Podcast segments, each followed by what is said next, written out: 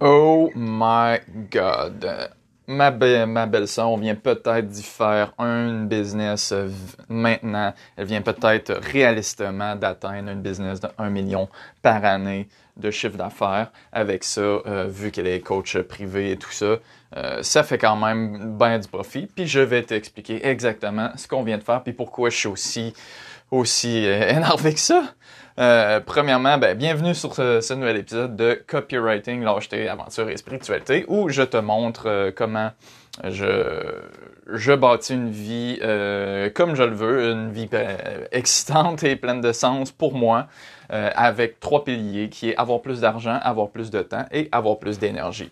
Donc aujourd'hui, euh, ces derniers temps, euh, je me focus beaucoup sur avoir plus d'argent parce que et avoir plus d'énergie, c'est les deux piliers. En même temps, moi j'ai déjà pas mal mon temps, je, comme je- j'en ai parlé, je dans l'épisode numéro 3, je travaille à peu près 3-4 heures par jour, donc mon temps, je l'ai déjà beaucoup, mais ce qui arrive, c'est que c'est l'argent qui est pas euh, régulier. Et là, dernièrement, ben, je me suis concentré vraiment à aider deux seuls clients. Ma belle-sœur, d'ailleurs, j'y ai demandé, je risque d'être de, le directeur marketing officiel de la compagnie. Donc, euh, je, vais pouvoir, euh, dans le fond, euh, aider encore mieux. Et euh, là-dessus, bien entendu, avec elle, je négocie un pourcentage. Donc, euh, ça va être euh, tout ce qui va euh, grossir, comme là, en ce moment, ce qu'on est en train de faire. Ben, ça va, ça va faire en sorte que ça va me rapporter aussi. Et je vais pouvoir avoir un revenu pas mal plus stable avec ça.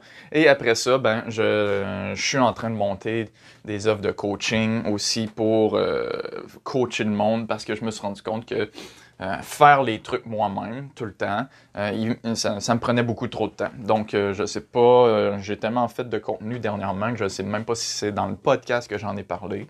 Mais euh, moi, pour faire une pub ou n'importe quoi pour un client, ben souvent ce que je faisais, c'était que je faisais une page de vente au complet. Et euh, faire ça, c'est un procédé qui me donne toutes les réponses à toutes mes questions, mais qui prend quand même du temps. Donc, euh, même si c'était genre une publicité de 99 dollars que la personne me payait, ben euh, malheureusement, moi ça me, ça me prenait une bonne coupe d'heures et même des fois des jours pour faire une pub. Euh, et je j'ai toujours trouvé beaucoup plus facile de prendre l'expertise de la personne elle-même et de la coacher. Et je le faisais entre-temps en même temps. Et là, je me rends compte avec euh, ma belle-sœur, de la voyant, comment elle est en train de, elle, euh, exploser ses trucs, puis en même temps, comment qu'elle apprend, puis comment ses textes ils changent. Je, vois l'évolution des vidéos, je vois l'évolution des textes, je vois l'évolution de ses emails, puis je trouve ça vraiment stimulant, puis je suis comme fier, fier d'elle. Donc là, aujourd'hui, justement, parlant de ça, euh, aujourd'hui, on a fait un entonnoir de vente. Euh, en fait, on a lancé une pub. On a fait un entonnoir de vente et on a lancé une pub hier euh, que Facebook a. Ça, là, dans ce domaine-là, je t'avertis, c'était dans le domaine de la remise en forme ou faire de l'argent. Ou, puis il y en a un autre, je pense que c'est les, les relations. Relations, hmm, ça, je pense que c'est un, peu moins checké. Mais euh, remise en forme, tout ce qui est genre perte de poids et tout ce qui est faire de l'argent euh, de quelconque façon, les publicités, c'est débile ce que tu.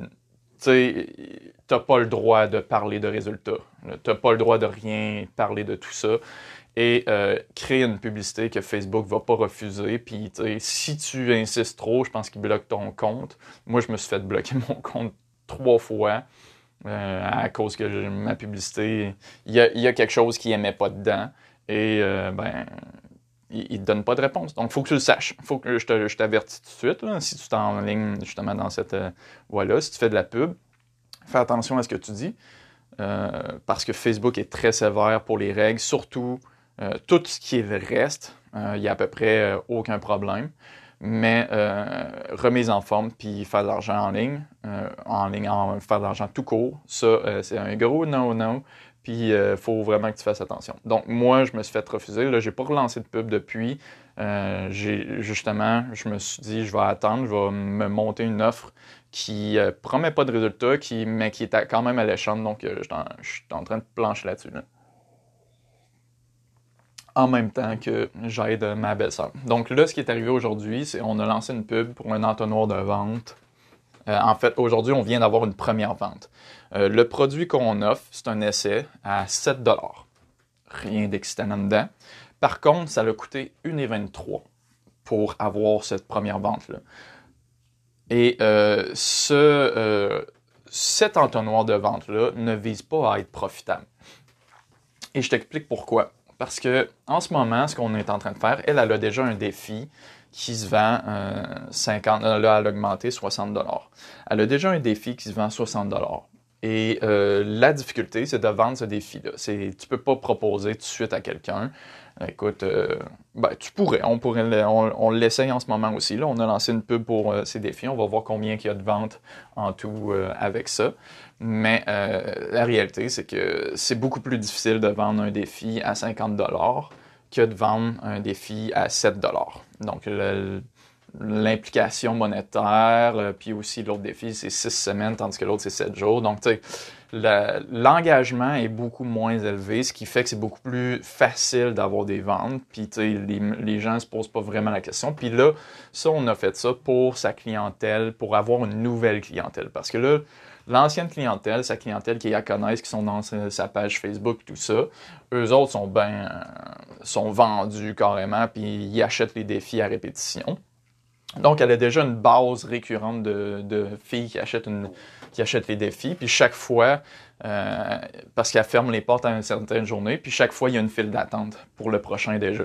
Je ne sais pas c'est gros de combien, mais euh, mettons qu'il y a quand même mettons cinq filles qui attendent pour le prochain défi déjà, ben, crime, c'est déjà cinq filles que tu n'as pas besoin d'aller chercher, que tu n'as pas, même pas besoin de te poser la question euh, à savoir si tu vas les avoir ou pas. ils attendent. Puis euh, ça, c'est déjà vraiment très cool. Donc, il y a ça. Mais là, quand euh, il est venu le temps de venir, d'aller chercher dans le nouveau marché, mais ben, si tu proposes un défi direct, 50 6 semaines, ben, les filles sont, ils te connaissent pas puis ils savent pas comment tu fonctionnes, puis tout. Fait que c'est, c'est comme délicat. Ça se pourrait, on a, en fait, on n'a même pas essayé de lancer une pub avec son défi 50$. Peut-être qu'elle aurait été déjà profitable. Mais euh, c'est pas là le but. Le but, en ce moment, comme j'ai dit, j'ai dit, on prend le 7$.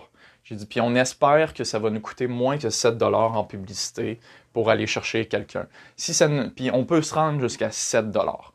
Parce que là, le but, c'est qu'on se fait une liste de clientes qui ont, payé pour le défi. Puis, dans ce pourcentage-là, c'est clair qu'il y en a qui vont acheter le plus gros défi après. Un coup, qui vont avoir essayé des exercices, qui vont avoir vu comment elle travaille, puis comment elle est, etc. Ben, il y en a qui vont être vendus parce que là-dedans, dans, dans cet univers-là, euh, comme dans à peu près n'importe quoi, c'est c'est toi, genre, que la personne achète. Si, euh, oui, les programmes sont bons, puis tout ça, euh, puis euh, à partir du moment où que ça, ça donne des résultats, ben là, après ça, ben, il y en a plein de, de, bons entraîneurs privés, puis tout ça, de bons coachs de fitness, de coachs, tout ça. Fait que si tu vises juste, pareil comme, mettons, il y a plein de chiropraticiens puis d'affaires de même. Mais euh, chaque fois, mettons, moi, je demande à, mes amis, tu connais-tu un bon chiropraticien? Tu sais, je demanderai pas, euh, cherche, je demanderai pas autour, tu, tu connais-tu un chiro, tout court. C'est tout le temps, tu connais-tu un bon? Parce qu'on sait que là-dedans, oui, tout le monde a appris, tout le monde a appris genre à peu près le même matériel. Donc, si tu te bats juste sur ce matériel-là, ben, t'as pas d'avantage compétitif.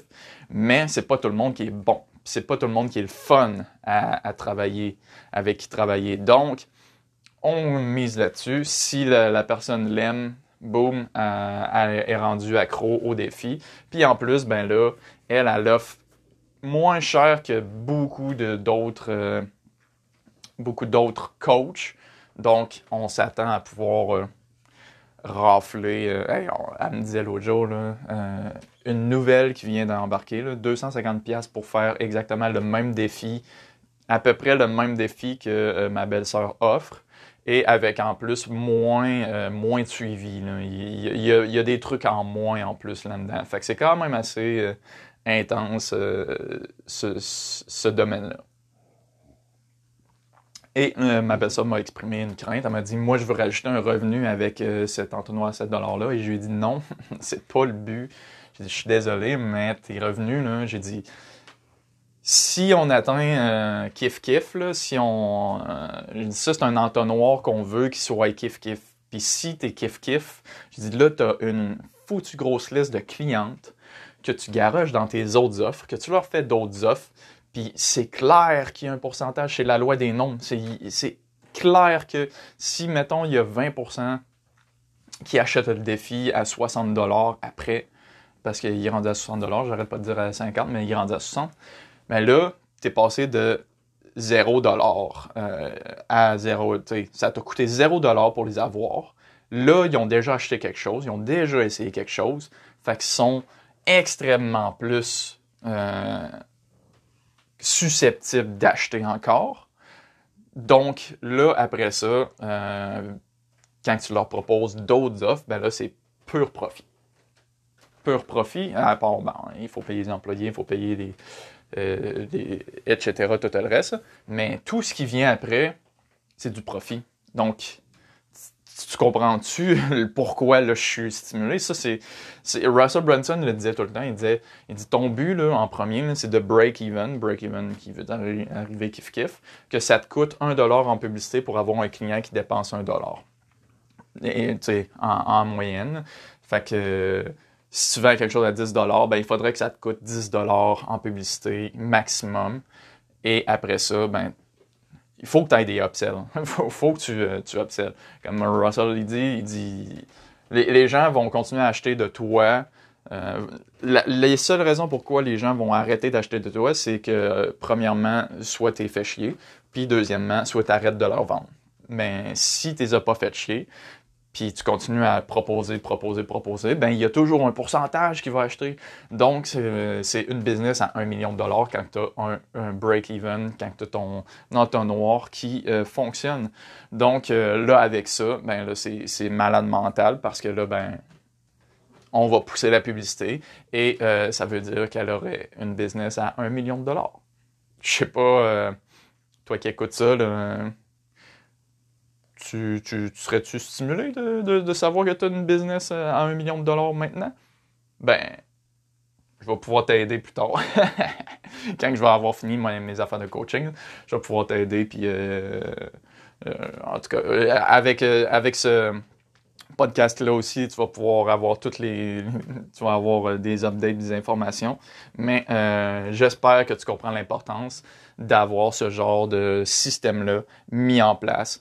Puis, ben, bien sûr, elle a le email, puis elle a les informations de ces gens-là. Donc, justement, elle peut euh, leur recommuniquer après. Et c'est gratos. C'est gratos. C'est ça qui arrive. C'est qu'un coup que tu as le contact, c'est un acheteur en plus.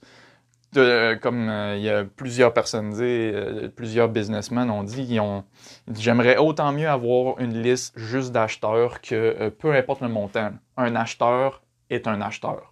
Comme Dan Kennedy disait en anglais, euh, a buyer is a buyer, is a buyer, is a buyer. Tu sais, c'est à la minute que tu as fait passer la personne de prospect qui, qui regarde à acheteur, c'est totalement une autre psychologie. C'est carrément une, autre, un autre état psychologique. Parce que là, déjà, tu as fait l'effort de sortir ta carte, tu as, pris un engagement et un coup que tu as sorti ta carte une fois avec une personne, l'effort mental, la, résistance, la barrière qui, qui, ferait en sorte que tu n'achètes plus est vraiment nettement diminué. Donc, euh, c'est pour ça qu'il y a de fortes chances que la personne réachète après. Donc voilà, c'était tout euh, pour l'épisode d'aujourd'hui. Juste 15 minutes. Yes! C'est ça que je veux faire. Je veux faire des petits épisodes avec des petits updates qui vont te donner beaucoup de valeur. Donc, euh, voilà, c'est tout pour l'épisode d'aujourd'hui. Euh, j'espère que ça, t'a été utile et euh, je te vois ben, au prochain, prochain épisode. Bye bye.